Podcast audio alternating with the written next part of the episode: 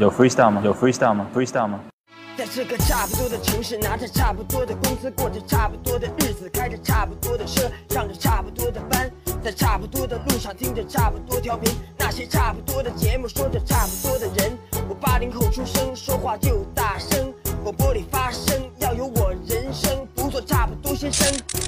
嗯 FM 八八九，你的财富 Radio，午后加点料。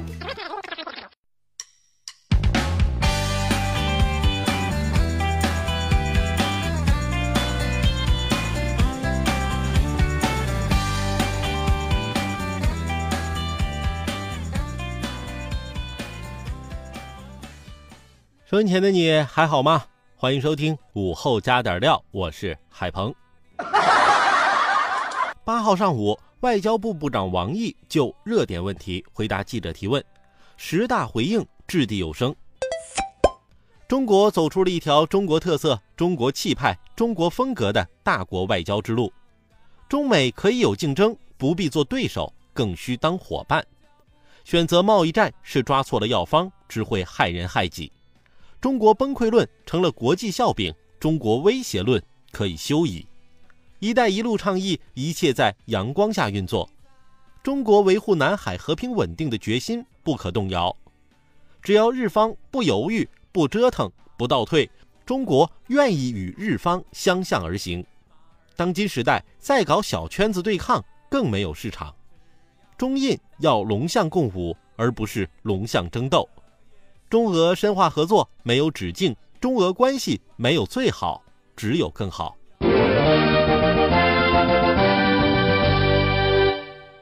另外，在会议结束时，王毅外长准备离场时，有记者大声喊话：“外长对近来侮辱南京大屠杀遇难者、精日分子挑衅民族底线的行为，您怎么看？”外长严肃的手一挥，怒斥部分精日分子的行径，中国人的败类。该怒斥的除了今日分子，我觉得还有一些传播谣言的人。近日，一段广东英德小男孩学狗叫的视频热传。发帖人表示，小男孩啊，这是感染了狂犬病。当地警方调查后表示，近期并没有接到狂犬病并发的报告，这一信息和视频纯属造谣，将追究造谣者责任。医生对此也表示，这名男孩学狗叫的表现可能是因为恐惧导致神经系统出现了问题，而不是感染了狂犬病。凡事啊，咱讲点科学行不？别听风就是雨的。感染狂犬症就会学狗叫，那白血病是不是血液是白色的？那得了猩红热是不是会像猴子一样有个红屁股？我昨天被蜘蛛咬了，你说我会不会变蜘蛛侠呀？狂犬病虽然可怕，但被咬伤后通过注射疫苗还是可以有效进行防控的。散布流言、危言耸听，只会受到法律的制裁。再来说个老生常谈的骗局，想不到啊，现在竟然还有人会上当。山东菏泽的聂女士在网上认识了一位自称是清朝皇族格格的人，对方啊说我是格格，掌握着清朝国库的开库权，说呀只要你投资三百六十万，就能把国库打开，就能回报你三点六亿。更离谱的是，聂女士竟然就真的相信了这么明显的一个骗局，最后果然上当了。聂女士啊，你说你都有三百六十万让人骗了，证明你本身也是个身家比较丰厚的事业成功人士，那你怎么就没有能够匹配得上你财富的智商呢？一九一二年大清朝就亡了。就算您认识的这位真的是皇族格格，就算当年他刚出生，活到现在也一百一十七岁了，还能用网络跟您聊天儿。真要是有这国库，故宫都开放参观多少年了，全世界人民还发现不了？最近啊，有个人发现自己辛勤工作了十年。每个月向家里上缴绝大部分工资，结果十年下来，家里的存款啊不见了。辽宁的张先生月薪六千元，工资上交妻子后啊，只留下五百元生活费。二零一六年年底，张先生询问家中存款时，得知俩人的存款啊只有四千五百元。张先生就质疑啊，每年的家庭总收入在十万元以上，十年过去了，就算减半，那五十多万去哪儿了？妻子解释，这些钱全部用于孩子的学习花费了。去年五月，张先生提出离婚，法院审理审明。女方支付的部分孩子花费，男方完全不知情，属于不合理花费，共计十万余元。女方在美容上的五万余元花费也属于不合理消费，拿不出消费凭证，并且男方不知情。最后，法院判决两人离婚。老公一个月就五百块钱零花钱，媳妇儿还能在美容上花五万块钱。我就想到了那句：“我负责貌美如花，你负责赚钱养家。”这日子不都是量入为出吗？你先把钱赚回来，你再想着把钱花到哪儿去。钱呀，一到了柴米油盐酱醋茶上，有时候就说不清了。其实啊，在现实生活中，用钱的途径啊多了去了。首先在吃穿上，其次在孩子上，还有一些需求性的消费。一个月五千五啊！确实，在一些大城市很难供养一个家庭，当然了，还不算上双方的老人，生个病也都得要钱，是不是？还不如多算算俩人哪方面你用钱多，哪些是不合理消费，节省点另外呢，有什么方式合理合法的多赚点钱？婚姻啊，需要时时维护。你们知道结婚七年为什么叫同婚吗？为什么呢？七年之痒啊！它其实就像个铜器，你要是呵护好了啊，时时擦拭，光亮如新；你要疏忽了，铜生锈怎么着，那就绿了。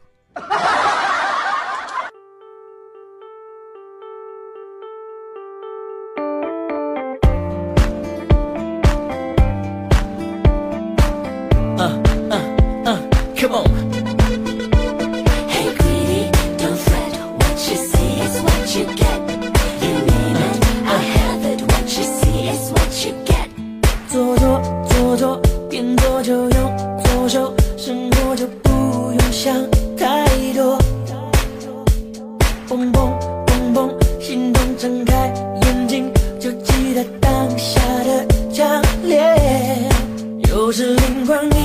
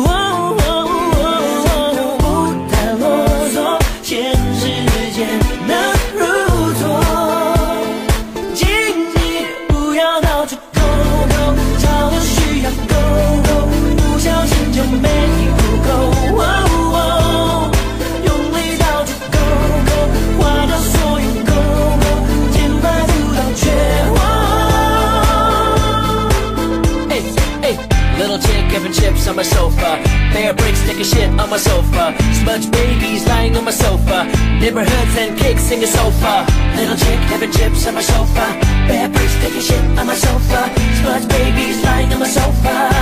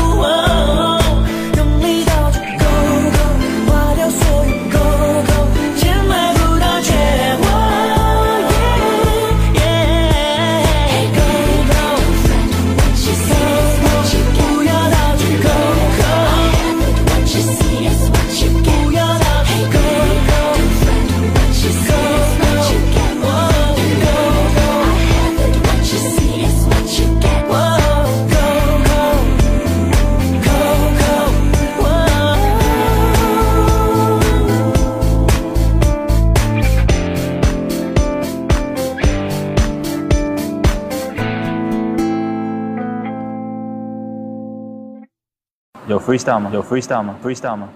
在这个差不多的城市，拿着差不多的工资，过着差不多的日子，开着差不多的车，上着差不多的班，在差不多的路上听着差不多调频，那些差不多的节目，说着差不多的人。我八零后出生，说话就大声，广播里发声，要有我人生，不做差不多先生。嗯。FM 八八九，你的财富 Radio，午后加点料。欢迎回来，午后加点料，我是海鹏。刚说了两口子居家过日子的事儿，很多人说啥过日子呀？人家还单身带解救呢。那哪个城市脱单压力比较大？影响你脱单的原因又是什么呢？二零一八单身女性调查报告显示，圈子小是女性单身的最大原因。其次是工作忙，对爱情的幻想过于完美，以及个人条件差。脱单压力最大的城市为沈阳、长沙、深圳，月收入五千元为女性经济独立的最低门槛。其实啊，有些单身的，有多少是亲戚朋友介绍的不想处，自己找又找不到，家里那边又催，然后天天羡慕那些刚生下来就定了娃娃亲的年代。话说回来吧。你们想迅速脱单吗？如果想的话，那你想想就好。小伙子们想要脱单，我觉得除了你得有个心仪的对象，你呀还得多花点心思，一些小礼物什么的，我觉得是免不了的。三月三号，浙江海宁的一个农俗园失窃了。然而和往常的盗窃案不同，这次被偷的不是钱，也不是家电，而是几个并不值钱的折纸工艺品。经过调查，发现偷东西的是三个男的。他们啊，把这工艺品偷到手后，也并不是着急想把它卖出去，而是啊拍照片发朋友圈撩妹儿呢。朋友圈里还说呢：“见过吗？漂亮吗？想不想要？想要我送你啊！”但事与愿违，他们啊。并没有等来小姑娘，却把警察等来了。是看完了你们的朋友圈，警察叔叔表示想要，要的不是折纸，是要你们的人。而且你们也太直男了吧，弄个折纸就能撩妹儿？就这么简单？我们男同胞逢年过节的用费那么多脑筋干啥呀？像我这样的。实在想不出送女朋友啥礼物啊，绞尽脑汁啊，怎么办呢？告诉你，你呀、就跟你女朋友说，礼物我都给你买好了，你猜礼物是啥？之后他五花八门的猜一大堆，你呀、就在其中选一样最便宜的。哎，宝贝儿，你真聪明，哎，买的就是这个。啊啊啊！不得不说啊，我实在是太机智了。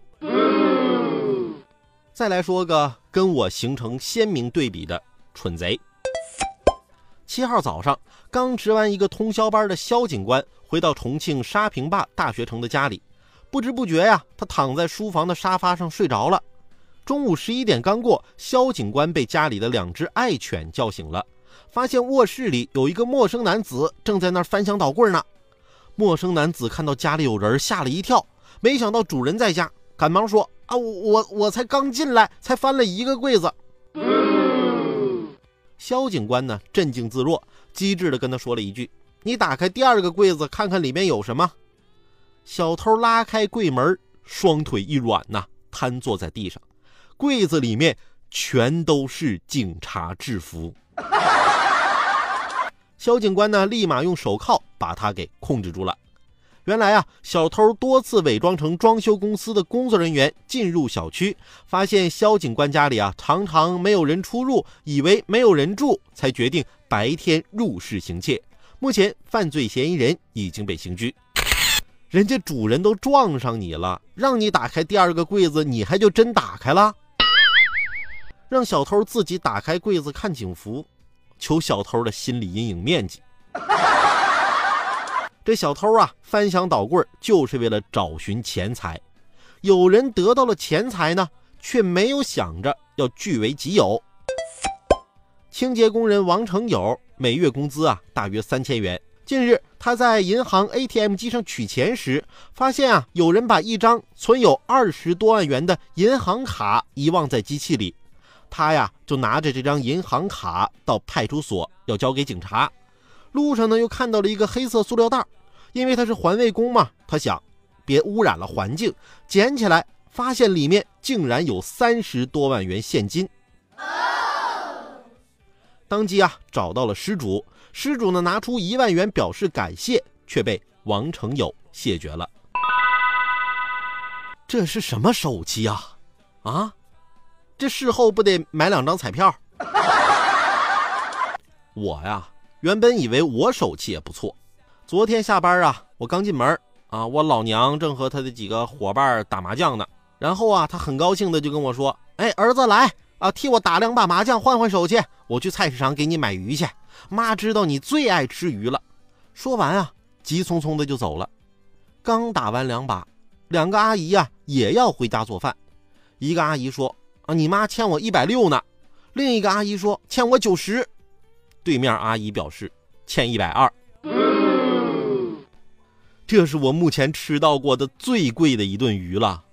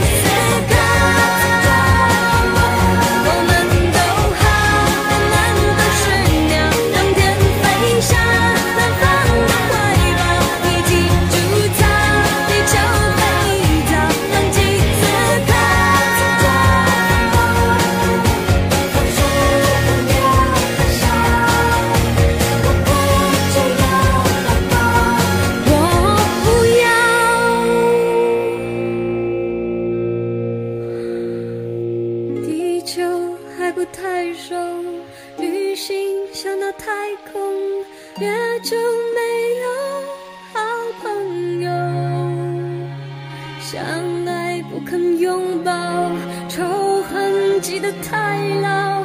原始的情调是什么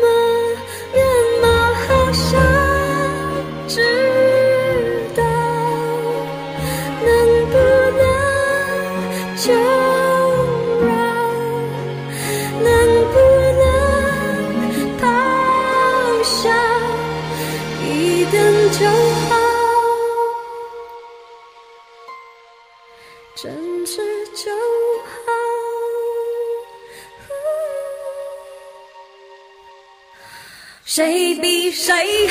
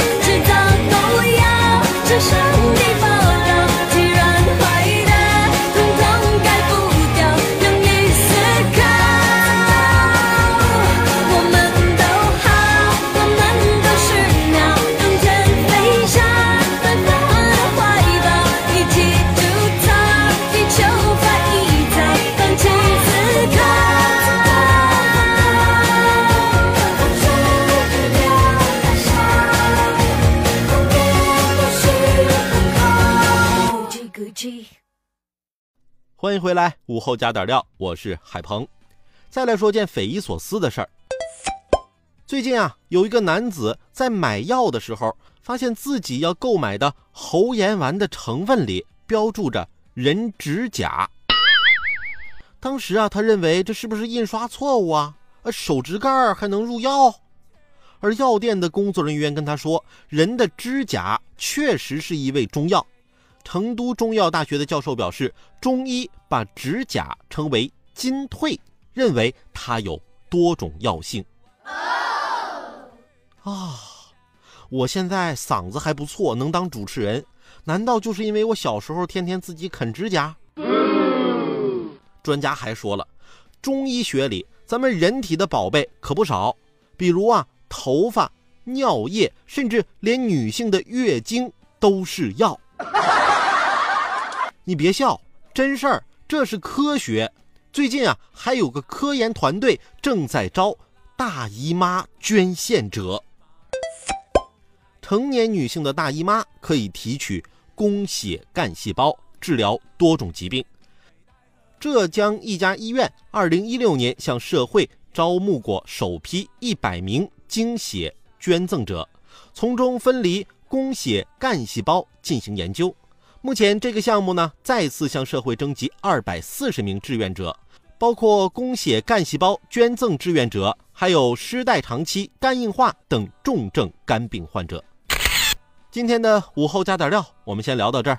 如果有更多的新鲜事儿或者有趣的段子想和我分享，欢迎添加关注我的新浪微博八八九海鹏，让我们一起为你的午后加点料。我们明天见。